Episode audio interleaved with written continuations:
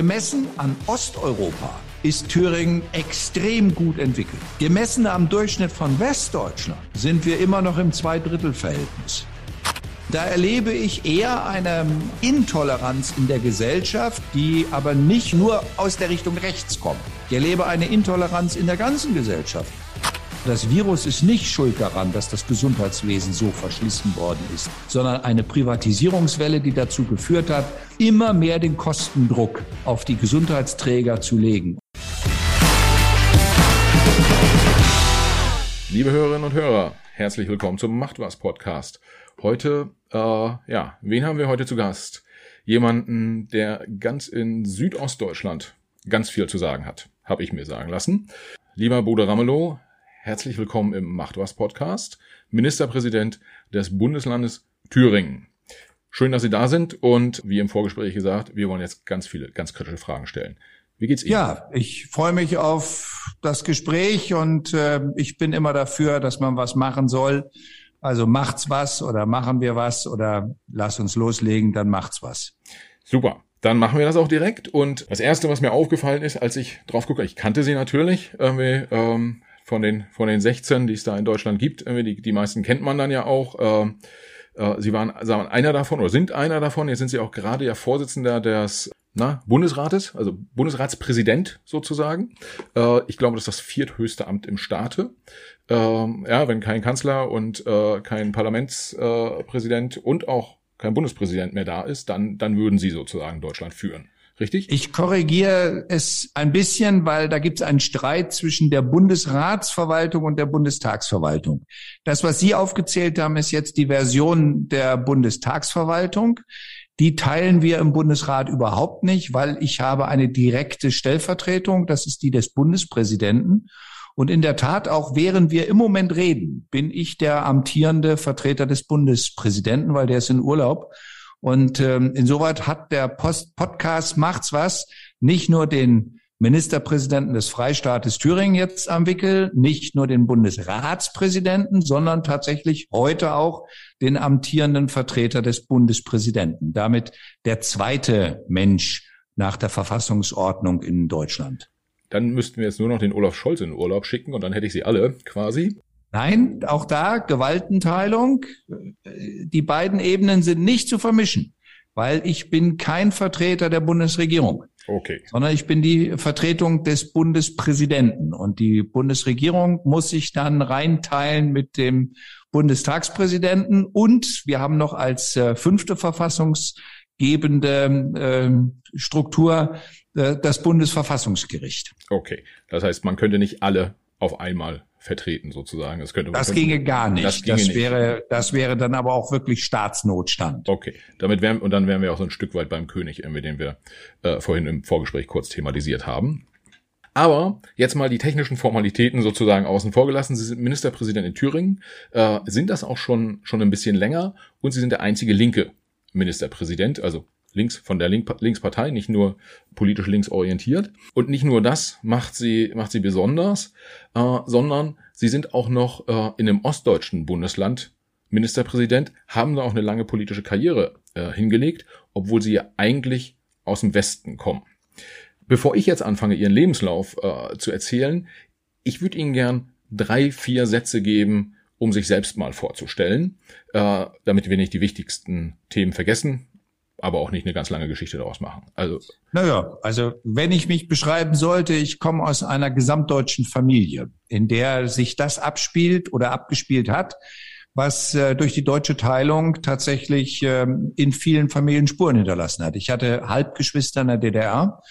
Zwillinge in der Altmark und ähm, es ist so, dass wir aus als West, wir sind vier Geschwister West und die zwei Geschwister Ost ähm, das über Jahrzehnte hinweg gab es da keine Kommunikation. Es gab äh, keine Kontakte. Und erst in den 80er Jahren haben die Geschwister im Westen beschlossen, mal die Geschwister im Osten zu suchen. Und so bin ich 1983 84 das erste Mal in einem kleinen Dorf in der Altmark aufgetaucht, um äh, den Halbbruder kennenzulernen. Und auch da wieder, der eine war bei der LPG und der andere war bei der Volkspolizei. Den äh, zweiten bei der Volkspolizei habe ich in der Silvesternacht 89 auf 90 kennengelernt. weil bis dahin war es für ihn ein unvorstellbarer Vorgang. Und ähm, auch schon von Anfang an wurde mir gesagt, ich möge wenig Kontakt oder gar nicht den Versuch unternehmen, Kontakt aufzunehmen, weil das wäre für ihn Edeka gewesen, Ende der Karriere. Und äh, an, an dem Beispiel sehen Sie, dass ich äh, so eine so eine Mischung bin zwischen Ost und West, ähm, obwohl im Westen sozialisiert, habe ich halt durch viele Besuche in der DDR gedacht, ich kenne einiges, äh, kannte auch räumlich einiges, aber dass wir die gleiche Sprache gesprochen haben und damit völlig unterschiedliche Dinge meinen und auch die Emotionalität mit völlig anderen Begriffen sozusagen sich füllt, das ist mir erst aufgefallen, als ich 90, 91 auf einmal äh, das Beratungsbüro der Gewerkschaft äh, gemanagt habe, also Westgewerkschaft im Osten und ich auf einmal in Situationen gekommen bin, wo ich Fragen beantworten sollte, wie geht's weiter? Unser Betrieb wird abgewickelt oder die Treuhand macht den platt oder wir werden verkauft und all diese Dinge. Ähm, da habe ich dann gelernt, auf einmal sehr genau zuzuhören und dann äh, ist daraus entstanden, dass ich auf einmal West- und Ostdeutsch ähm, verstanden habe. Wenn eigentlich wollte ich darauf erst was später eingehen. Ich hatte eigentlich jetzt vor, mit Ihnen mal über die politische Sozialisierung äh, zu sprechen und warum es gerade die damals ja PDS äh, geworden ist, in die Sie dann äh, rein sind und in der Sie auch ähm, einen, einen sehr respektablen Aufstieg äh, hingelegt haben. Aber wo wir gerade beim Thema Ost-West sind, also meine Erfahrung, ich bin selbst auch Ostdeutscher, der allerdings in, in Hamburg lebt. Ähm, und meine Erfahrung ist, wenn man im Osten unterwegs ist und gerade so, ich sag mal so noch die etwas ältere Generation, also ab 45, ja, dann bis nach oben offen, äh, großes Lob, wenn gesagt wird, Mensch, du bist ja gar nicht so ein richtiger Wessi. Das ist so, äh, begegnet Ihnen das häufiger mal? Ja, klar. Also es begegnet mir umgekehrt, indem ich aus dem rechten Spektrum immer wieder aufgefordert werde, ich soll doch gehen. Ich würde doch hier nicht hingehören und ich wäre doch ein Fremder. Das ist ganz interessant, dass die, die den Nationalismus offenkundig im Hirn haben, äh, auf einmal so nationalistisch sind, dass sie sagen, Deutschland als Nation spielt für sie keine Rolle, weil für sie spielt dann nur die ostdeutsche Identifikation eine Rolle. Das ist dann eine seltsam schräge Geschichte. Also insoweit ist dann, wenn ich auf meinen Geburtsort angesprochen werde, ist, wenn es von rechts kommt, eher abfällig, ausgrenzend äh, und verjagend gemeint. Das ist dann eher äh, eine, eine Empfindung bei mir, die dann sehr seltsam ist. Umgekehrt erlebe ich, dass ich dadurch, dass ich jetzt über 30 Jahre hier aktiv im Land bin, erlebe ich Menschen, die jetzt auf mich zukommen und sagen, Sie sind damals 90, 91, 92 bei uns im Betrieb gewesen. Sie haben uns geholfen. Sie haben an unserer Seite gestanden. Mit Ihnen zusammen haben wir gekämpft und äh, es war gut und richtig, dass wir damals nicht kampflos aufgegeben haben. Also ich erlebe beide beide Geschichten und äh, Gutmeinende sagen dann zu mir, ich wäre ja ein Beute-Ossi. Ähm, oder die Krönung war einmal, dass ein westdeutscher Journalist äh, sich bei mir beraten hat lassen, wie der Abstand Ost-West ist. Und dann stand in der, einer großen Zeitung, die aus München kommt, stand dann, wie der ostdeutsche Ramelow uns erklärte. Darüber haben natürlich dann viele Journalisten in Berlin und in Ostdeutschland gelacht, weil jeder, der meine Biografie kannte, wusste, das kann ja nicht sein. Aber offenkundig habe ich das so gut erklärt, ähm, was der Unterschied zwischen Plastebeutel und Plastiktüte, Fahrerlaubnis und Führerschein, äh, Inspektion und Durchsicht, also Begrifflichkeiten, die durchaus im West- und Ostmaßstab was völlig eine völlig andere Bewertung äh, haben äh, und auch sprachlich anders ausgedrückt werden. Oder was eine BGL ist, mit solchen Fragen musste ich mich ja beschäftigen. Betriebsgewerkschaftsleitung, sowas kannten wir im Westen gar nicht. Und welche Funktion Betriebsrat im Westen hat, das wiederum zu transformieren, zu übersetzen in den Osten, das war meine Aufgabe. Damit habe ich mich zehn Jahre lang aktiv beschäftigt. Und erst dann, als meine Gewerkschaft Handel, Banken und Versicherungen aufgehen sollte in der neuen Supergewerkschaft Verdi, erst da habe ich ja dann den Weg gefunden Richtung PDS und damals noch parteilos. Ich bin in meinem Leben immer parteilos gewesen, weil mir die Nähe in Westdeutschland, die Nähe der Gewerkschaften zur SPD diese Kumpanei ist mir zu sehr auf die Nerven gegangen und deswegen habe ich einen Bogen um Parteien gemacht. Und 99 hatte die PDS mir angeboten, als parteiloser Spitzenkandidat zur Landtagswahl mit Gabi Zimmer zusammen zu werden. Und das Angebot habe ich angenommen. Wenn, wenn wir äh, Partei, Partei machen wir gleich, äh, aber nochmal Ost-West. Wo, wo stehen wir denn da heute? Also ich habe gerade lustigerweise, bevor wir, bevor wir gestartet sind, vor einer Stunde mit dem Büro von dem äh, Carsten Schneider, äh, dem Ostbeauftragten der Bundesregierung, äh, gesprochen. Mir gedacht, irgendwie wäre auch ein guter Gesprächspartner. Und in dem Moment muss ich da denken, Sie als äh, thüringischer Ministerpräsident, nehmen Sie mal den Hörer in die Hand und rufen den ja aus Weimar stammenden, äh, oder zumindest hat er da seinen Wahlkreis, äh, Carsten Schneider an und sagen, Junge, du bist Ostbeauftragter, das, das, das und das brauchen wir. Gib mal Gas. Also das Witzige ist ja, dass ich Carsten Schneider noch kenne, da war er Auszubildender hier in der Bank in Erfurt. Und äh, wie man unschwer erkennt, war er Mitglied meiner Gewerkschaft. Handel, Banken und Versicherungen. Daher kenne ich Carsten Schneider auch schon fast 30 Jahre. Also es gibt ganz andere Verbindungen, aus, aus welchen Gründen ich äh, immer wieder ihn anrufen würde und sagen würde, lass uns mal an diesem oder jenem Projekt gemeinsam was machen.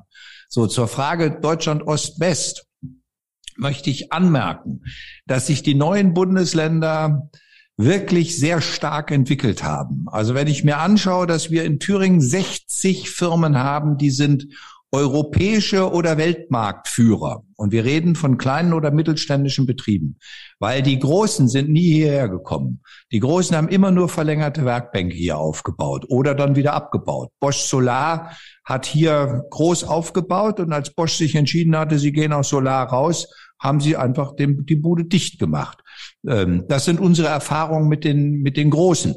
Ähm, das heißt, die, die sich vor 30 Jahren selbst erfinden mussten, die neue Wege gegangen sind. Das ist heute die Stärke unseres Bundeslandes, dass wir Spezialunternehmen haben, die in bestimmten technologischen Fragen führend sind. Wir haben zwei Aktiengesellschaften, die börsennotiert sind, Carl Zeiss Meditech und Jen Optik. Das sind äh, Markenführer auf der Welt ähm, und ähm, das ist sozusagen eine Prägung. Das ist die eine Seite. Also gemessen an Osteuropa ist Thüringen extrem gut entwickelt. Gemessen am Durchschnitt von Westdeutschland sind wir immer noch im Zweidrittelverhältnis. Also man muss jetzt anschauen, schaue ich ausschließlich auf Bayern und Baden-Württemberg, dann wird die Bilanz immer schlecht ausfallen. Schaue ich aber auf all diejenigen, die im RGW zusammengeschlossen waren und aus denen die neuen Länder mit der, auch der Unterstützung Westdeutschlands gestartet ist, sieht die Bilanz schon anders aus. Also wenn Daimler, also Mercedes aus Stuttgart auf seine Bilanz guckt und den Erfolg von Mercedes abbildet, wird er immer Stuttgart gut geschrieben. Dass aber hier in Thüringen die Motoren gebaut werden, dass die stärkste Motorenfabrik quasi eine ausgelagerte Produktionsebene ist, die nur als verlängerte Werkbank dann wiederum dem Gesamtkonzern zugeordnet wird. Das ist die Schrägseite in der äh, Debatte, ähm, dass wir die Steuergutschrift von Stuttgart nicht mit gut geschrieben kriegen. Das fehlt dann auch in der Steuerkraft.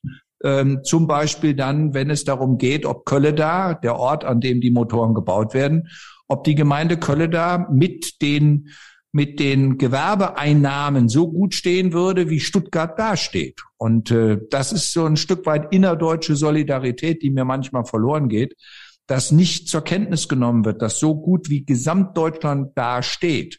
Das ist ja jetzt sehr, ich sag mal so, wirtschaftlich zahlenorientiert gedacht. Ähm, und dass Thüringen wirtschaftlich gut dasteht oder vergleichsweise gut dasteht, ähm, kann man wahrscheinlich gar nicht bestreiten. Aber woher kommt dann Ihrer Meinung nach diese Situation, dass wenn Ost- und Westdeutsche aufeinandertreffen, zumindest in Teilen, das kann man Gott sei Dank ja nicht mehr verallgemeinern, aber immer noch in großen Teilen, äh, also ich sag mal so, scheiß Wessi ist schon irgendwie so ein, so ein Schlagwort, was man auch häufiger hört. Äh, und äh, sowas wie Mecker-Ossi oder sind eh alles Rechte äh, da drüben im Osten, das hört man hier in Hamburg auch relativ häufig. Wo kommt das dann her? Kennen die Leute sich nicht? Das ist so. Also 99,9 Prozent aller Ossis waren auch im Westen. Und äh, zwei Drittel der Wessis waren nie im Osten. Ich erlebe immer wieder, deswegen freue ich mich auch dieses Jahr, dass wir den Tag der deutschen Einheit hier in Erfurt äh, gesamtdeutsch feiern. Ich erlebe immer wieder, dass westdeutsche Besucher durch Erfurt laufen und äh, die Augen aufsperren und sagen, so schön ist es hier. Dann denke ich, was glaubt ihr eigentlich, äh, was hier passiert ist? Also habt ihr noch in Erinnerung oder meint ihr in irgendeiner Fernseh-Endlosschleife äh, vom Polizeiruf aus DDR-Produktionszeit zu sein oder keine Ahnung oder Westfernsehen über Ostdeutschland? Ähm, einerseits, deswegen habe ich ja die wirtschaftlichen Zahlen mal vorne dran gestellt. Diese Produktion muss ja irgendwo herkommen. Und das Witzige ist, wenn man dann über DDR-Zeit redet, dann heißt ja, die haben ja nicht arbeiten können und produziert haben sie auch nichts. Wo ich dann sage, habt ihr mal zur Kenntnis genommen, wo, woher die Versandkataloge alle ihre Ware hatten? Apolda Strickwaren war in jedem Modekatalog in Westdeutschland drin. Da stand nur nicht Apolda Strickwaren drauf. Die Reiseschreibmaschinen, die in jedem Katalog in Westdeutschland verkauft wurden, kamen aus Erfurt. Die Kinderwagen kamen in der Regel, also jedenfalls die preiswerteren Kategorien kamen in der Regel aus Zeitz. Ich habe äh, vor 20 Jahren mal einen Unternehmer, der nach Sömmerda gegangen ist aus Westdeutschland, gefragt, was seine größte Sorge ist. Und hat er gesagt, wenn die tollen Fachleute, die wir vom VEB Robotron haben, wenn die weg sind, wenn die in Rente gehen, dann geht uns so viel Know-how verloren. Das können wir gar nicht ersetzen. Diese Leute haben gewusst, wie gut ausgebildet DDR-Arbeitnehmer waren. Ähm, aber die gesamtdeutsche Sicht auf Ost und West ist, der Osten ist, der Westen ist stark und der Osten ist doof. Der Osten kriegt das Geld aus dem Westen und es sind alles Mecker-Ossis und Jammer-Ossis. Äh, und in der Tat, was Sie sagen, sobald Sie irgendwo einen rechtsradikalen, rassistischen Übergriff äh, hören oder sehen, wird es immer reduziert auf Ostdeutschland. Dann wird nicht geguckt, was es in Lübeck gab, was es in Schmölln gab. Es wird immer nur auf Rostock-Lichtenhagen geschaut. Es wird nicht darüber geredet, dass Rechtsradikalität und Rechtsextremismus und rassistische Gewalt ein gesamtdeutsches und ein europäisches Thema sind, sondern es wird dann einfach zugeordnet nach dem Motto Mauer wieder her, die Zäune wieder hoch, dann sind wir alle Probleme los. Ähm, vielleicht äh, dazu, ähm, Ihr Kollege, der, der Rainer Haseloff, Ministerpräsident Sachsen-Anhalt, hat gesagt, hm, AfD wird immer gesagt, ist ein ostdeutsches Thema, ist aber gar nicht. Sind ja alles Wessis, die hier rübergekommen sind. Äh, so nach dem Motto, ist überhaupt kein ostdeutsches Thema. Und Jetzt frage ich mich an der Stelle, äh, die Wählerzahlen bei der AfD sind ja im Osten tatsächlich deutlich höher. Auch wenn sie im Westen natürlich auch gewählt werden, aber im Osten sind sie nun einfach mal äh, deutlich höher. Und vielleicht ist das ja auch einer der Gründe, warum viele Westdeutsche mit, ich sag mal so starker Skepsis auf den Osten gucken, unter anderem. Jetzt frage ich mich, äh, Sie haben da ja auch eine persönliche äh, sozusagen Geschichte, Beziehung irgendwie zu der äh, zu der zu der Partei und ein paar Erlebnisse gehabt. Wie sehen Sie das denn? Äh, erstens, also wie schätzen Sie die, die Situation von, ich sag mal, AfD und noch weiter rechts im Osten ein?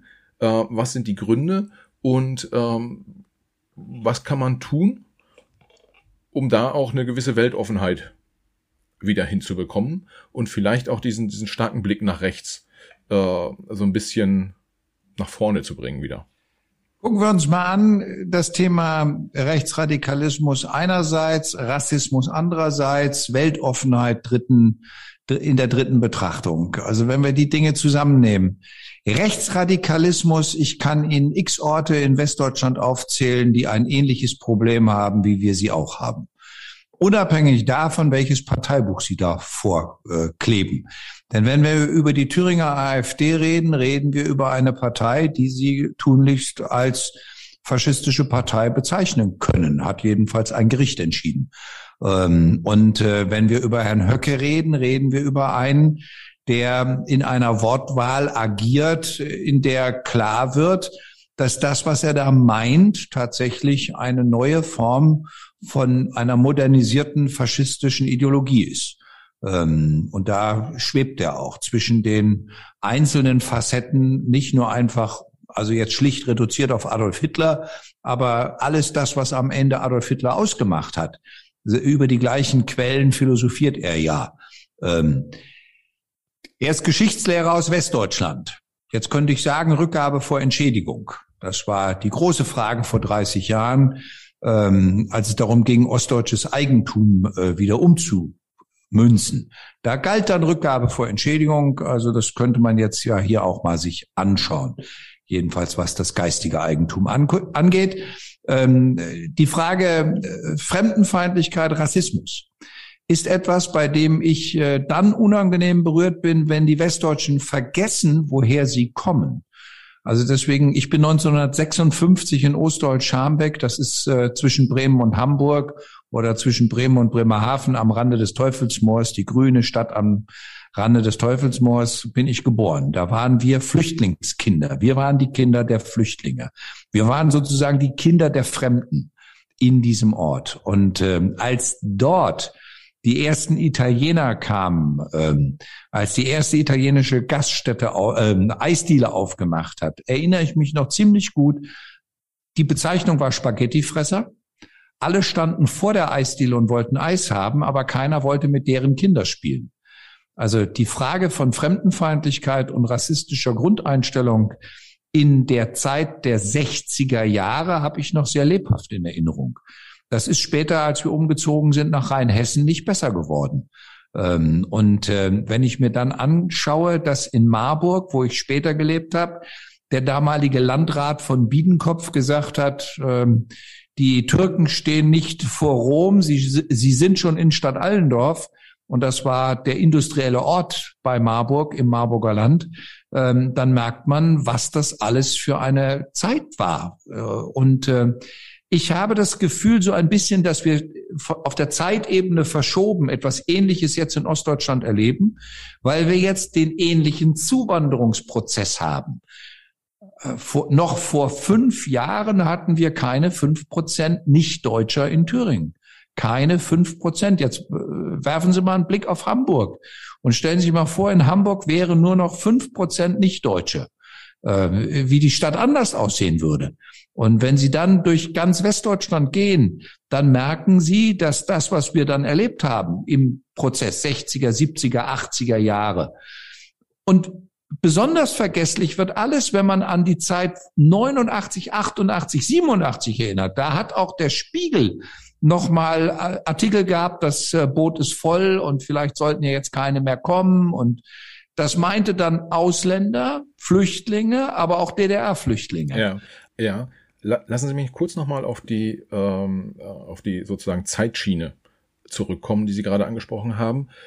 Ich glaube, wir sind uns ja einig, im Prinzip Fremdenfeindlichkeit und Rassismus im Westen in den 60er, 70er Jahren ist halt irgendwie Rattenscheiße, genauso wie Fremdenfeindlichkeit und äh, äh Rassismus jetzt in Ostdeutschland oder sonst Absolut. wo oder sonst wo. Unterscheidet sich null. Und zwar nicht in Niederlanden, nicht in Frankreich, nicht in Thüringen äh, oder in Westdeutschland. Es bleibt, wie Sie sagen, Rattenscheiße. Ja. Darf man, darf man wahrscheinlich gar nicht sagen. In so, wird von ich weiß nicht, ich habe ja nur zitiert. wird, wird von Spotify rausgepiept dann.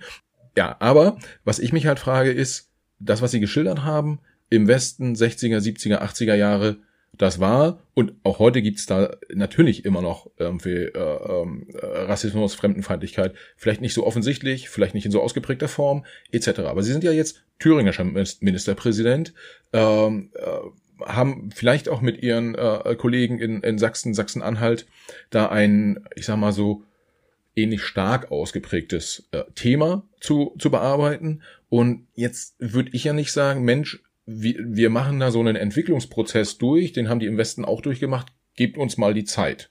Das haben sie wahrscheinlich nicht gemeint, oder? Naja, also es geht mir nicht darum, ob gibt man uns die Zeit äh, äh zugesteht, sondern ob man zur Kenntnis nimmt, dass ein ähnlicher Prozess der Zuwanderung in Westdeutschland erst zur Veränderung geführt hat. Es ist doch nicht in Westdeutschland so gewesen, also meine Heimatstadt, meine Geburtsstadt Ostdeutsch-Scharmbeck ist doch nicht fremdenfreundlich geworden, weil die Ureinwohner auf einmal gesagt haben, dass alle, die Hochdeutsch sprechen, nette Leute sind. Für die, die haben mehrheitlich platt gesprochen. Ähm, und äh, die fanden das komisch, dass da auf einmal so viele aus, weiß ich, äh, äh, Ostpreußen, äh, den Masurischen Seen oder sonst wo gekommen sind, Schlesien und so. Und wie gesagt, deren Kinder waren wir. Äh, jetzt sind wir aber immer noch nicht da. Was machen wir denn jetzt mit dem mit dem Rassismus oder der Fremdenfeindlichkeit, die da ist? Also Sie haben angesprochen. Was machen Sie denn in Hamburg damit? Äh, Warum fragen Sie mich das? Sie haben eben sich darüber mokiert, dass Westdeutsche gerne das alles an Ostdeutschland adressieren und ja. jetzt machen Sie aber die gleiche Fragestellung.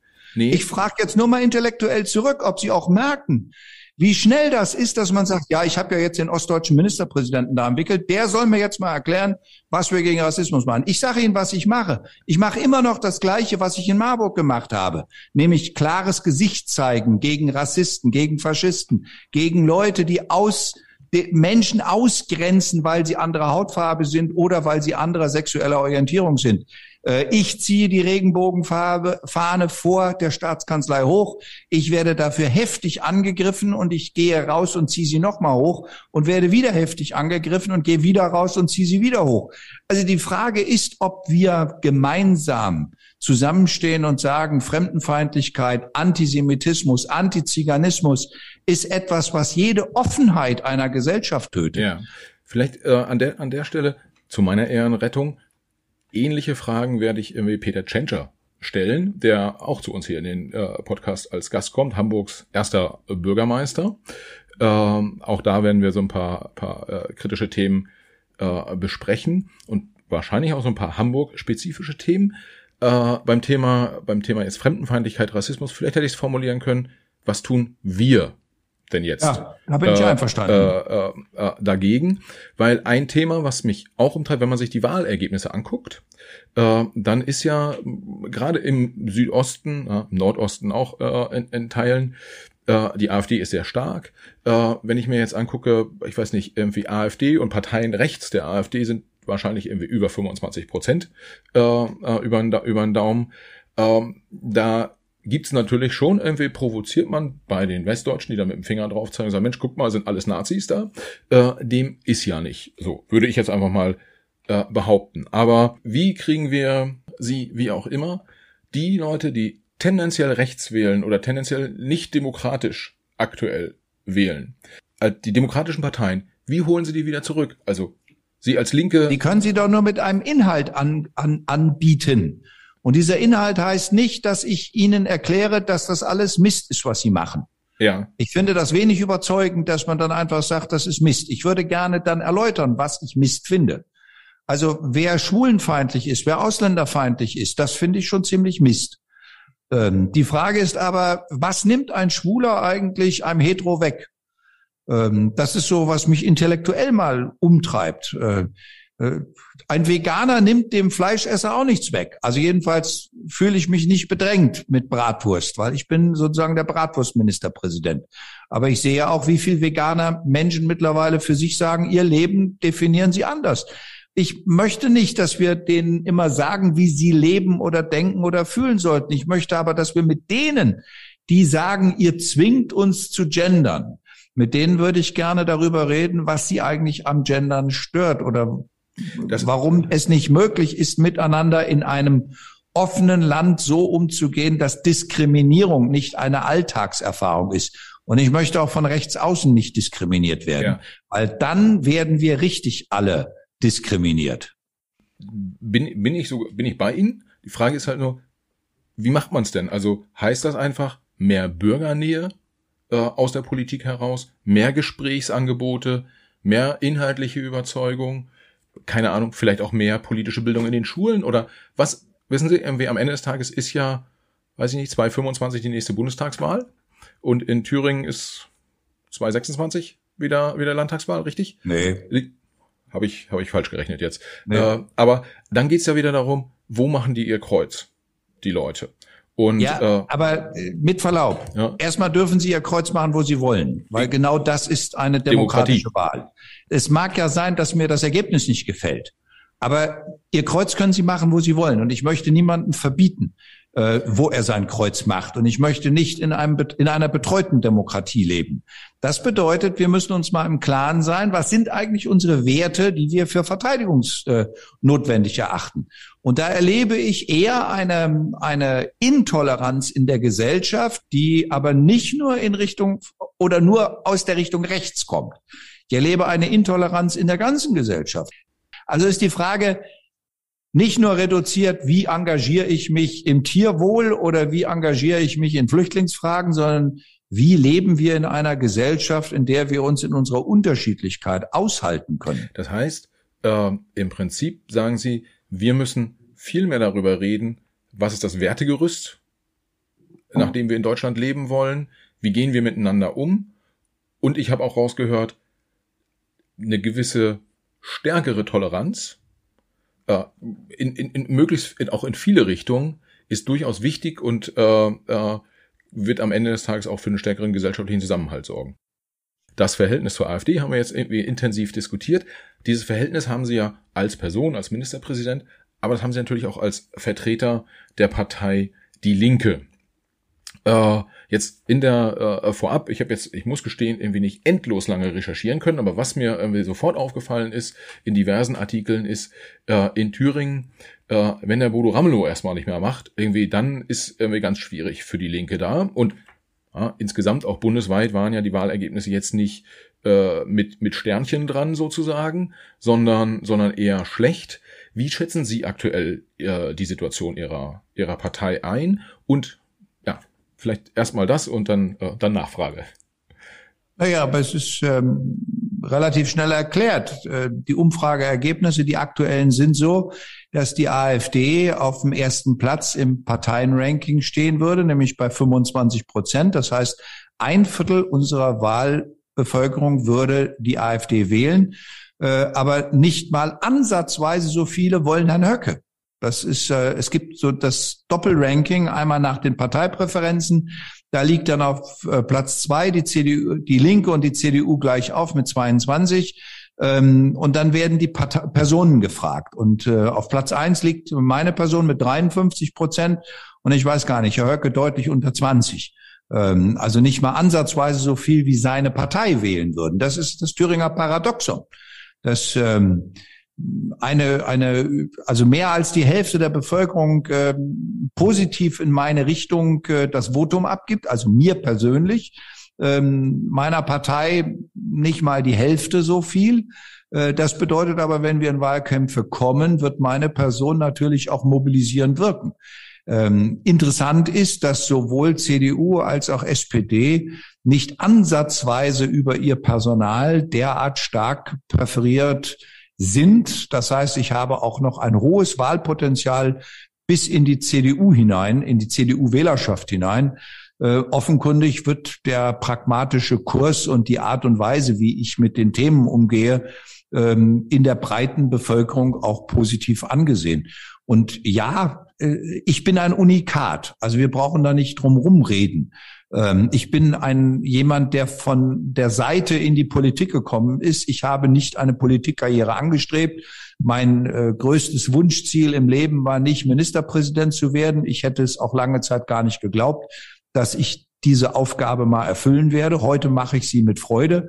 Ähm, und ich äh, muss sagen, ich werde auch das weiterhin so massiv betreiben, äh, um deutlich zu machen, dieses Land Thüringen hat keine einfachen Mehrheiten, die man in der Wahlarithmetik nach westdeutscher Logik aufschlüsseln könnte.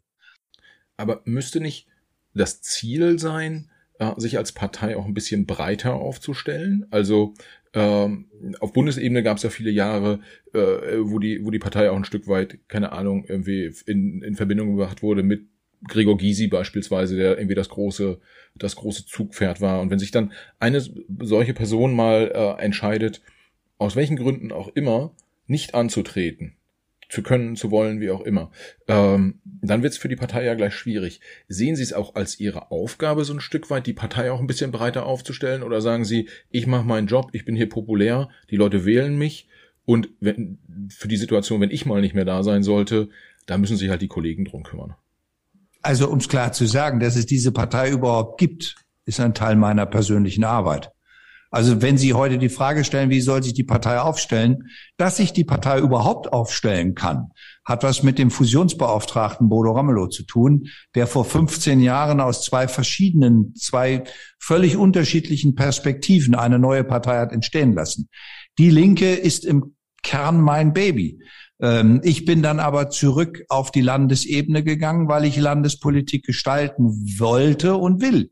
Ich bin Überzeugungstäter als Landespolitiker. Und deswegen sage ich, meine Partei hat ein paar Hausaufgaben zu machen. Äh, und nicht ich muss mich verändern, sondern die Partei muss sich verändern. Und ich bin gerne bereit, meiner Partei dabei zu helfen. Aber das muss auch möglich sein, dass dann die Partei auch aufhört, äh, gegenüber Persönlichkeiten zu fremdeln. Ja, Gregor Gysi war eine Ausnahme oder ist bis heute eine Ausnahmepersönlichkeit. Lothar Bisky ist leider viel zu früh verstorben. Den vermisse ich heute mit seiner ruhigen Art. Ähm, Oskar Lafontaine hat sich auf einen eigenen Weg begeben und hat an dem gemeinsamen Projekt nicht mehr gearbeitet. Und das, was wir mal an Performance aus der Wahlalternative Arbeit und soziale Gerechtigkeit hatten, das war ja mal stark geprägt über einen Anteil, der aus Hamburg gekommen ist, ähm, rund um die Zeitschrift Sozialismus. Ähm, da hat es ja viele Impulse gegeben. Wir haben einen starken Part gekriegt in Köln. Ähm, wir haben in Hessen eine gute Aufstellung gehabt, die hätte die PDS alleine nie erreicht. Äh, und wir sind nach wie vor im Hessischen Landtag eine eine erkennbare Kraft. Ob das nach der Landtagswahl noch so sein wird, weiß ich nicht. Ich hoffe drauf. Aber ähm, es ist eine lange Zeit gewesen, in der in Hessen ähm, die Linke eine gute Arbeit äh, auch belohnt ja. bekommen hat durch, durch Wahlen. Wenn ich, wenn ich das zusammenfasse, Sie haben selbst viel an der Partei. Und bei Unternehmern sagt man ja immer so, ich arbeite nicht nur im Unternehmen, sondern ich arbeite auch am Unternehmen. Das heißt, sie haben nicht nur für die Partei, sondern auch an der äh, Partei gearbeitet. Wenn ich ähm, es richtig einschätze, sind aber auch ihre, ich sag mal, Positionen, die sie auf, an der einen oder anderen Stelle vertreten, nicht unbedingt der, ich sag mal, linke Mainstream.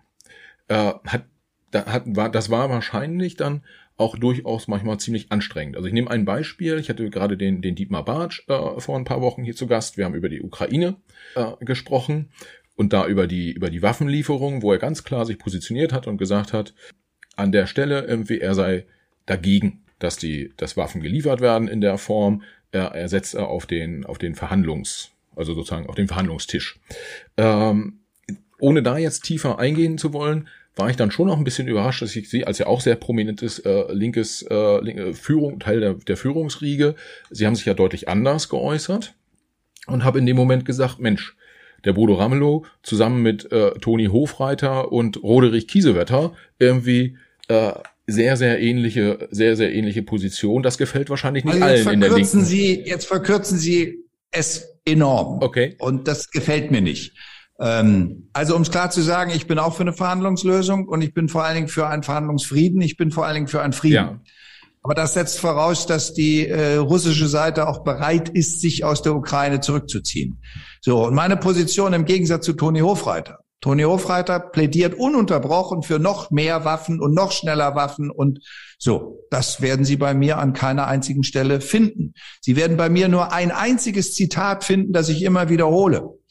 Ich habe gesagt, ein angegriffener Staat hat nach dem Völkerrecht das Recht, sich mit Waffen einzudecken, um sich zu verteidigen. Und an diesem Prinzip kann man nichts ändern. Und wenn man möchte, dass Deutschland keine Waffen exportiert, das ist das, was Dietmar Bartsch gesagt hat. Da bin ich auch dafür.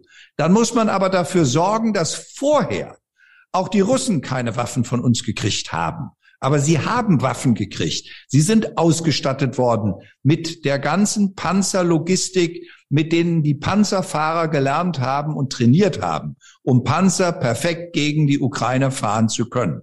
Das ist auf deutscher Technik von Rheinmetall alles geliefert worden. Und was nicht geht, ist, dass man bei den Russen wegguckt und dann bei den Ukrainern sagt, nee, ihr kriegt jetzt nichts. Das war der Punkt, bei dem ich nicht bereit bin, still zu sein. So, ich habe aber nicht plädiert für noch mehr Waffen und noch schneller Waffen. Ich habe nur klar gesagt, das Völkerrecht ist universell.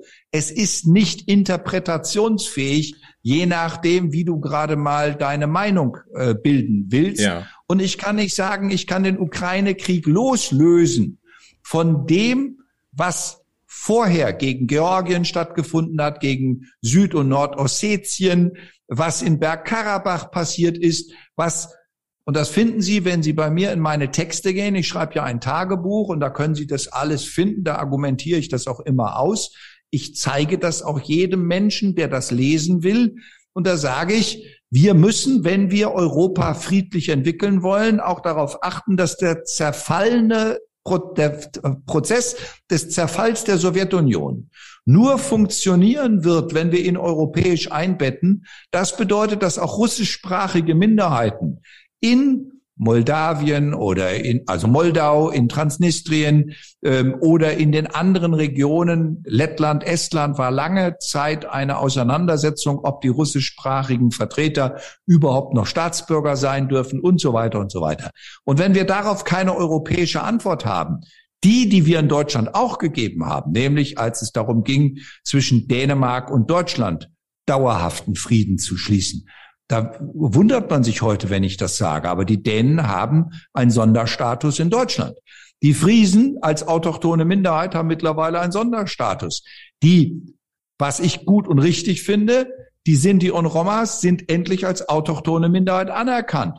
Und die Sorben haben ein Recht darauf, ihre Sprache in ihren Siedlungsdörfern nicht nur zu sprechen, sondern ihr Ortsname ist in Sorbisch an den Straßen Eingängen auch, an den Dorfeingängen auch angeschrieben.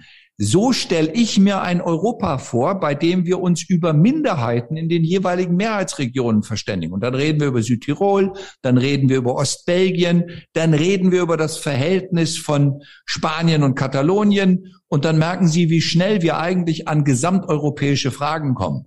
Und da meine ich, dass wir uns etwas mehr Zeit nehmen müssen, weil Frieden in Europa wird es nur geben unter Einschluss des gesamten Territoriums, auch dessen, was Russland abbildet. Aber das bedeutet, dass man sagt, nicht zu jedem Preis. Jedenfalls nicht zu dem Preis, dass man auf einmal Grenzen zerstört, neu ordnet. Und spätestens da sind wir wieder bei Serbien und Kosovo. Und einem der Gründe, warum ich damals in die PDS eingetreten bin, als der, die deutschen Soldaten gegen Serbien im Kriegseinsatz waren. Das war der Grund, warum ich der PDS beigetreten bin. Und daran werde ich auch heute nicht mehr im Nachhinein etwas korrigieren, weil ich damals es richtig fand, dass im Kosovo Albanisch gesprochen wird, die Muslime Moslems sein dürfen und sein müssen und aber nicht die Sezession die Antwort sein kann. Weil wenn wir wieder anfangen, alles zu sezessionieren, dann wird auf einmal an jeder Ecke in Europa der Unfrieden aussprechen. Und ich bin deswegen dafür, dass wir über die Unterschiedlichkeit, Religion, Herkunft, Abstammung. Wir sind Menschen. Und als Menschen müssen wir lernen, die Kraft zu haben, miteinander leben zu können. Und wenn uns der russische Nationalismus oder der türkische Nationalismus oder der großungarische Nationalismus jetzt wieder die Herzen vergiftet, dann wird's kreuzgefährlich für ganz Europa. Ja, an, an der Stelle zwei, zwei Fragen. Das eine, Sie als Ministerpräsident von Thüringen was können Sie tun sozusagen, dass dieses, was Sie sagen, wie müssen wir zusammenleben, was, was soll auch auf europäischer Ebene äh, äh, passieren, was können Sie als in Ihrer Funktion als Ministerpräsident von Thüringen tun, damit das auch passiert? Äh, das ist das eine. Und ähm, zum Thema Russland-Ukraine. Zweite Frage, Sie haben gerade von Sezession gesprochen auch. Habe ich es richtig interpretiert, wenn Sie gesagt haben, oder dass Sie gesagt haben, die Krim soll möglichst wieder in das Staatensystem der Ukraine integriert werden. Also im Prinzip ist sie ja seit 2014 äh, quasi russisch besetzt und das wird das wird eine Rückgängigkeit oder Rückgängigmachung. Also im Moment, da ist ja nichts rückgängig zu machen, sondern das, was jetzt gerade betrieben ja. wird, ist ja die Sezession. Ja. Und das passiert ja jetzt gerade im Donbass und Luhansk auch. Man bereitet ja gerade Abstimmungen vor und sagt, diese Abstimmungen seien die Grundlage. Deswegen kann ich nur sagen, wir müssen uns mal darauf verständigen, wie in Europa Grenzverschiebungen eigentlich ohne Krieg äh, vorstellbar sein sollen. Das ist ja die Frage, die Katalonien gestellt hat. Ähm, Nochmal, ich bin eigentlich dagegen, äh, Grenzen äh, zu verschieben, weil ich der Meinung bin, wir müssen Grenzen überwinden. Und wir könnten sie in Europa überwinden, indem Grenzen gar keine Rolle mehr spielen. Okay, äh, wir sind jetzt schon so ein bisschen unterwegs. Ich würde gern noch zwei, ähm, äh, zwei Fragen loswerden. Eine kam von tatsächlich eine, eine Hörerinnenfrage. Äh, eine Monika äh, hat das, hat das äh, durchgeschickt und äh, meinte, ich, ich sollte doch mal fragen, das äh, Thema, kommen wir nochmal, kommen wir nochmal zurück äh, zum Thema Ostdeutschland, DDR und äh, Un Unrechtsstaat. Es gibt ja da unterschiedliche Perspektiven. Es gibt Leute, die sagen, äh, die DDR darf man oder sollte man nicht Unrechtsstaat nennen. Dann gibt es Leute, die sagen, das war definitiv ein Unrechtsstaat und das muss man auch äh, äh, so benennen. Und da hat die einfach mal gebeten, irgendwie äh, ihre Position, ob sie die mal erläutern können. Ja, ganz klar. Also ich werde ja immer damit äh, festgenagelt, dass ich das Wort Unrechtsstaat verweigern würde. Und dann wird mir immer zugeschoben, dass ich damit das Unrecht in der DDR leugnen würde. Das ist leider eine Fehlinterpretation. Ähm, denn tatsächlich ist es so, das Unrecht in der DDR ist nicht zu leugnen. In der DDR hat es ähm, Recht gegeben, aber keine rechtsstaatlichen Prinzipien. Das heißt, es hat Gerichte gegeben, es hat Richter gegeben, es hat Rechtsanwälte gegeben, es hat Verteidigungsmöglichkeiten gegeben. Das hat es alles gegeben. Es hat auch Straftäter gegeben, es hat auch Scheidungsrechte gegeben. Äh, alles das ist in Recht niedergelegt. Aber letztlich ist dieses Recht immer dann nichts wert gewesen, wenn die Partei entschieden hat, das wird anders gemacht. Dann ist in das Recht eingegriffen worden. Die Stärke des Rechtes als ähm, Markenzeichen des Rechtsstaates hat es in der DDR nicht gegeben. Und die Grenze, die, das Grenzregime, dass man eine Grenze baut, die nach innen wirkt, also die die eigenen Bürger am Übertreten in, über diese Grenze hindert, und zwar tödlich hindert, äh, das ist ein System, das deutlich macht, das ist schreiendes Unrecht. Das kann man auch nicht schönreden. Warum benutze ich das Wort Unrechtsstaat nicht. Das hat eine ganz klare Zuordnung dem Generalstaatsanwalt Fritz Bauer. Der hessische Generalstaatsanwalt Fritz Bauer hat diesen Begriff Unrechtsstaat in den Auschwitz-Prozessen definiert und hat über diese Definition es geschafft, dass die Verantwortlichen für Auschwitz verurteilt worden sind. Und was man nicht tun darf, man darf die DDR mit Auschwitz nicht gleichsetzen. Deswegen ist für mich, und da muss man wieder sagen, Fritz Bauer ist für mich eine prägende Kraft meiner eigenen politischen Sozialisation. Viele haben den Namen nicht mal mehr gehört, viele haben ihn vergessen, viele wollten dazu auch nichts mehr hören. Ich bin froh, dass es jetzt zwei wirklich tolle Spielfilme über ihn gibt, also eine Spieldokumentation und ein Spielfilm, wo auch sein Leben nochmal gezeichnet wird dieser Mensch, der hart aushalten musste, dass im Kanzleramt ein Globke saß und in Hessen Fritz Bauer versucht hat, die Nazitäter strafrechtlich festzunageln. Und wenn der aus seinem Richterzimmer in Frankfurt gegangen ist, hat er gesagt, in dem Gericht, sobald ich mein Zimmer verlasse, gehe ich ins feindliche Ausland. Das heißt, er ist überall auf Nazis gestoßen. Und ähm, das ist für mich so eine prägende Geschichte, dass ich sage, ich bin nicht bereit, das, was über Jahre und Jahrzehnte versucht worden ist aus im Kalten Krieg, diese Gleichsetzung des Wortes Unrechtsstaat von Fritz Bauer, weil man damit auch Fritz Bauer wiederum einebnet. Nochmal, an dem Unrecht in der DDR ist nichts zu leugnen.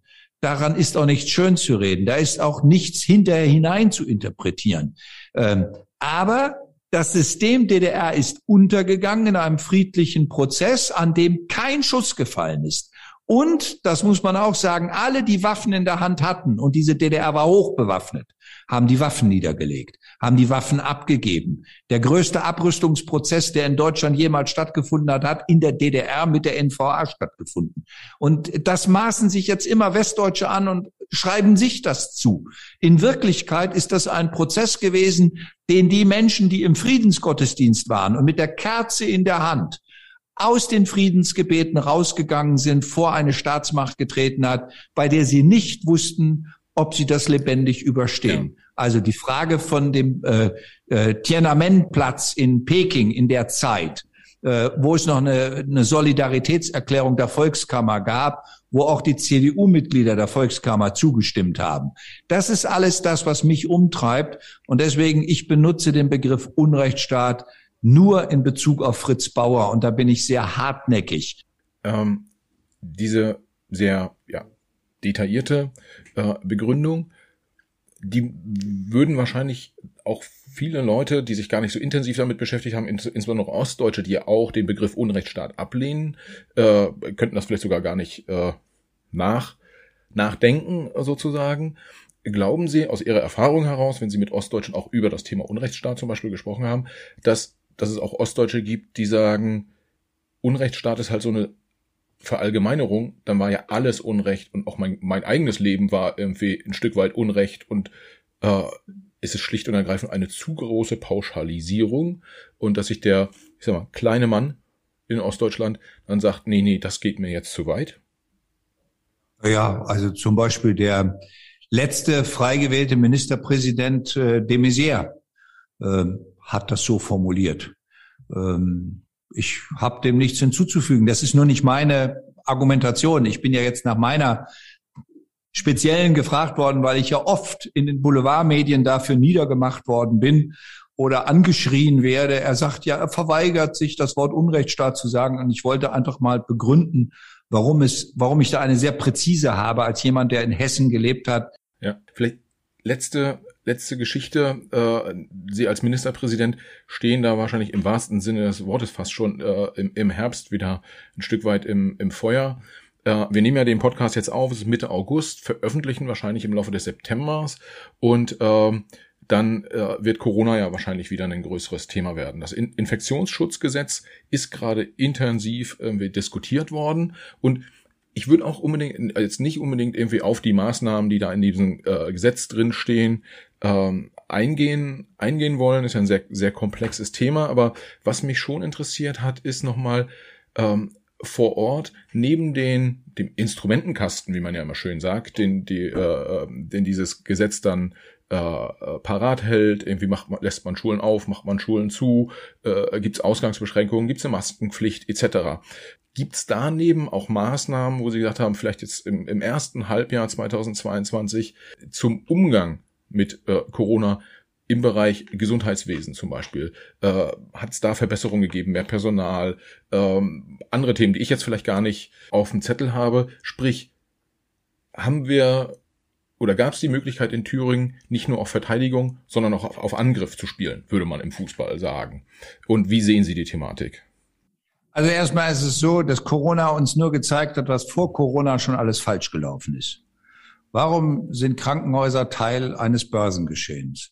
In Krankenhäusern soll kein Profit gemacht werden, sondern Gesundheit hergestellt werden. Warum können wir nicht in Deutschland wieder darüber reden, dass wir eine Gesundheitsstruktur brauchen, die in der Hand von Kommunen als kommunaler Aufgabe selbstverständlich da ist. Warum sollen wir im ländlichen Raum nicht Landambulatorien schaffen? Warum sollen wir es nicht schaffen, da wo wir keine Landärzte mehr finden, tatsächlich über Gemeindeschwestern und Landambulatorien bessere Angebote zu machen, damit der ländliche Raum auch gut versorgt ist? Da hätten wir einiges anzubieten, von denen man in Westdeutschland auch einiges partizipieren äh, könnte. So, zum Bundesinfektionsschutzgesetz nur so viel. Das, äh, Sie haben eben so schnell gesagt, da ist viel diskutiert worden. Mit uns als Ministerpräsidenten ist gar nichts diskutiert worden. Mit den Ländern ist gar nichts diskutiert worden. Es ist verordnet worden und es ist eine klar erkennbar von Herrn Buschmann und Herrn Lindner vorgegebene FDP-Markierung, bei der Karl Lauterbach offenkundig entwaffnet worden ist. Ähm, in dem Instrumentenkasten, von dem Sie sprechen, ist gar nichts drin. Denn ich soll mir einen Beschluss von meinem Landtag holen. Und Sie können sich ungefähr vorstellen, wie der Beschluss meines Landtages aussehen wird mit einer AfD, mit einer neuen Frakt äh, äh, Gruppe, die heißt Bürger für Thüringen, die so eine AfD-Abspaltung ist, mit einer CDU, die sowieso das alles für übertrieben hält, äh, und einer FDP, die mit der FDP im Bund im Prinzip nicht mehr viel zu tun hat. Äh, das heißt, es gibt eine deutliche Mehrheit, die gegen jedwede Form von Infektionsschutzmaßnahmen ähm, mehrheitlich steht. Ähm, ich kann damit nicht viel anfangen. Hätte im alten, nach der, der Logik des alten Gesetzes der Instrumentenkasten gefüllt sein können, hätten wir tatsächlich als Regierung handeln können damit. Jetzt kriegen wir nur die Schuld zugewiesen und die Verantwortung zugewiesen. Das ist mir ein zu dummes Spiel. Die Frage letztlich, was muss geschehen, hängt davon ab, wie das Infektionsgeschehen ist und wie gefährdend und gefährlich ist die jeweilige Variante dieses SARS-CoV-2-Virus in der Ausprägung, die dann kommt. Denn eins muss man auch sehen. Thüringen ist ein Bundesland mit einer niedrigen Impfquote, aber eben bei 70 Prozent, aber eben deutlich unter dem Schnitt der Bundesrepublik, damit mit einer hohen Infektionsquote. Ähm, und die Frage, es wird bösartig dann immer von Durchseuchung gesprochen, aber tatsächlich, wenn ein Teil der Bevölkerung sich auch aktiv nicht schützen lassen will mit einer infektionsmindernden Spritze, also einer ähm, Hil Hilfsstellung, die ermöglicht, sich auch selber zu schützen, dann ist die Frage, ob ich das durch Zwangsmaßnahmen erreichen kann. Und da muss ich einfach mal am Schluss unseres Gesprächs sagen, der Bund hatte zugesagt, dass es eine allgemeine Impfanordnung geben soll. Das war eingebettet für die einrichtungsbezogene Impfanordnung. Und Olaf Scholz hat uns das versprochen. Er hat deutlich in der Besprechung gesagt, und ich erinnere mich an den Satz ganz genau, wir werden das nicht als Regierung, als Bundesregierung machen, aber ich als Bundeskanzler verspreche Ihnen, dass es zum Erfolg geführt wird. Und den Rest haben sie erlebt. Es ist kein Erfolg geworden. Und jetzt haben wir den Ärger mit denen, die sich in den Einrichtungen nicht haben impfen lassen. Und die sollen wir jetzt am Arbeiten hindern. Und da sage ich Ihnen mal, das wird den Teil in Gesundheitsdienst sogar noch mehr schaden als tatsächlich nützen. Und ich bin jemand, der von einer Impfanordnung ausgegangen ist. Und Sie sitzen, ich sitze vor Ihnen mit all den Impfungen, die notwendig sind, mit einmal durch die Infektion gelaufen, äh, mit der Kenntnis, dass wir eine hohe Modalitätsrate haben. Das heißt eine Rate von Menschen, die gestorben sind an dem Virus. Ich nehme das alles nicht auf die leichte Schulter. Ja. Ähm, sage aber ganz klar, ähm, wir werden mit äh, Schließung von allen möglichen und mit Lockdowns äh, dieses Virus nicht mehr loswerden. Der Körper, die Menschen werden es nicht mehr loswerden. Wir müssen also damit umgehen, aktiv umgehen. Und da hätte ich gerne eine vernünftige Bestandsanalyse von der Bundesregierung veranlasst, so dass man sagen kann, was an Viruslast kann der Mensch ganz normal tragen und wie schaffen wir es, auf Long-Covid medizinisch zu reagieren. Und letzte Bemerkung, das hat alles nichts mit dem Zustand des Gesundheitswesens zu tun. Das ist nur Ausdruck des Gesundheitswesens. Aber das Virus ist nicht schuld daran, dass das Gesundheitswesen so verschlissen worden ist, sondern eine Privatisierungswelle, die dazu geführt hat, immer mehr den Kostendruck auf die Gesundheitsträger zu legen. Und wenn wir das nicht ändern, die DIGs nicht ändern, wenn wir die Abrechnungsformen nicht ändern, wird sich wenn wir eine gerechte Bezahlung, eine gute und faire Bezahlung in Krankenhaus und Pflege nicht garantieren, werden wir keine Menschen mehr haben, die darin arbeiten gehen wollen.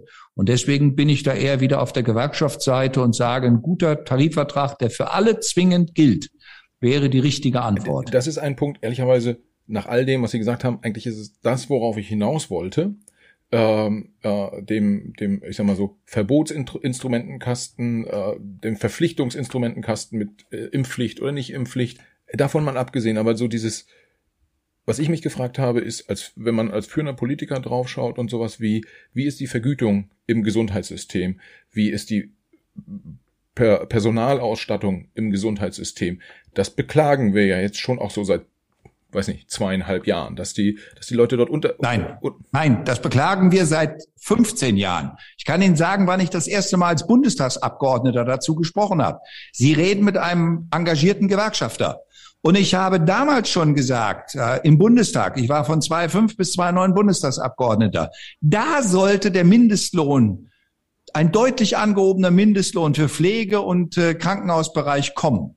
Und er ist nicht gekommen. Unter anderem deswegen, weil ein Großteil der externalisierten Angebote bei kirchlichen Trägern ist. Und kirchliche Träger unterfallen nicht dem Tarifvertragsrecht. Und das halte ich für einen schweren Fehler.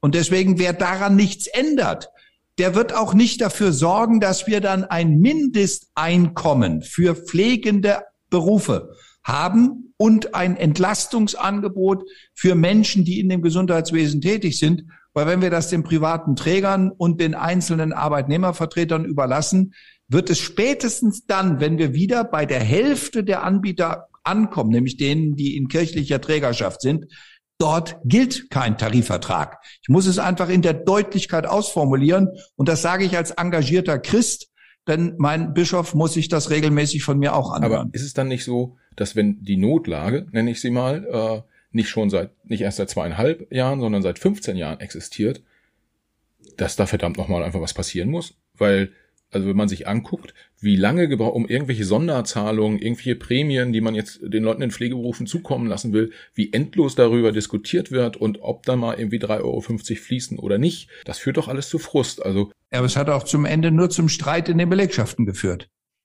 Die, es musste entschieden werden, wer es kriegt und wer es nicht kriegt. Und die anderen, die es nicht gekriegt haben, waren alle tief enttäuscht. Deswegen war ich auch kein Freund für solche Prämienzahlungen. Ich bin ein Freund für einen gut ausgestatteten Tarifvertrag mit einem Mindesteinkommen, der deutlich oberhalb der Grenzen liegt, die wir derzeit in den Pflegeberufen sehen. Und äh, dann muss man sich entscheiden als Gesellschaft, ob man diesen Weg gehen will. Dann muss man sich auch entscheiden, welchen Weg wir gehen wollen, um älter werdenden Gesellschaften den Raum zu geben, anders miteinander zu leben. Das heißt, das komplette Gesundheitssystem müsste eigentlich umgekrempelt werden, verändert werden, strukturell. Und das lässt sich natürlich jetzt nicht in Thüringen alleine machen. Das war aber mein Satz. Ja. Äh, Corona hat uns nur gezeigt, was vor Corona schon falsch war. Ja. Und es hat uns in Corona und das Brennglas gelegt. Das heißt, wenn Sie mit Carsten Schneider telefonieren, lassen Sie sich hinterher, hinterher direkt weiter durchstellen zu Karl Lauterbach und äh, sagen, so, also in wessen Verantwortung wäre der? Aber ja, Lage, aber das, das Problem ist doch, wenn er, und das ist sozusagen meine Wahrnehmung, wenn spätestens dann, wenn an allen Fragen, wo es um soziale Gerechtigkeit geht, die FDP sagt, Freiheit geht vor, also wir reden nicht mal über eine äh, Stundenkilometerbegrenzung auf der Autobahn. Wir reden nicht über eine Begrenzung des Dienstwagenprivilegs und der Steuerunterstützung für hochpreisige Dienstwagen. Über all sowas reden wir nicht. Wir reden nicht über ein Energiegeld, das nach Einkommen geregelt wird. Warum kriegt ein Ministerpräsident ein Energiegeld und eine Rentnerin, die knapp an der Existenzgrenze ist, nicht? Das sind Sachen, die müsste man dann bitteschön an Herrn Lindner und äh, die FDP adressieren. Aber was was hat die, die Autobahn jetzt mit dem Gesundheitssystem? Da helfen Sie mir kurz. Es geht um die grundsätzliche Frage, weil Sie haben gerade nach Karl Lauterbach gefragt und er, Karl Lauterbach hat auch Bund, zum Bundesinfektionsschutzgesetz alles das, was er noch mal als Politiker früher im Bundestag gesagt hat, alles nicht umsetzen können, weil ihn Herr Buschmann daran gehindert hat. Und deswegen habe ich alles andere jetzt auch nochmal erwähnt, was im Moment alles von der FDP blockiert wird, nämlich einen sozialen Ausgleich in der Gesellschaft unseres, unseres Landes. Die Fragen nehme ich da mal mit äh, für, den, für, die, für die Folge, die ich da mal mit einem FDP-Politiker oder einer Politikerin äh, mache. Ähm, vielen Dank für Ihre Einschätzung, Herr Hamelow. Gibt es noch was, was Sie unseren Hörerinnen und Hörern in einem Satz nochmal mitgeben wollen? Immer fröhlich bleiben, dicke Bretter muss man länger bohren. Alles klar. Herr Ramelow, ganz herzlichen Dank. Schön, dass Sie dabei waren. Alles Gute.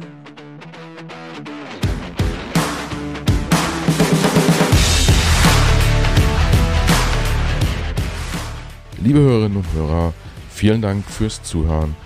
Schön, dass ihr auch dieses Mal wieder dabei wart. Für die Macherinnen und Macher unseres Podcasts, inklusive meiner Person, Michael, der ja hier netterweise äh, diesen Podcast hosten darf. Für uns alle wäre es das größte Kompliment, wenn ihr dem Macht was Podcast eine 5-Sterne-Bewertung und einen positiven Kommentar auf Apple Podcast oder einer anderen von euch genutzten Podcast-App hinterlasst. Wir freuen uns auch, wenn ihr dem Macht was Podcast auf Instagram, Facebook, LinkedIn oder Twitter folgt. Schreibt uns dort gern Nachrichten, kommentiert unsere Episoden, übt gern auch Kritik und macht uns gern auch Vorschläge für Gäste, die ihr mal bei uns im Gespräch hören wollen würdet. Vielen Dank, viele Grüße und bis zur nächsten Folge. Alles Gute, bis dahin. Ciao.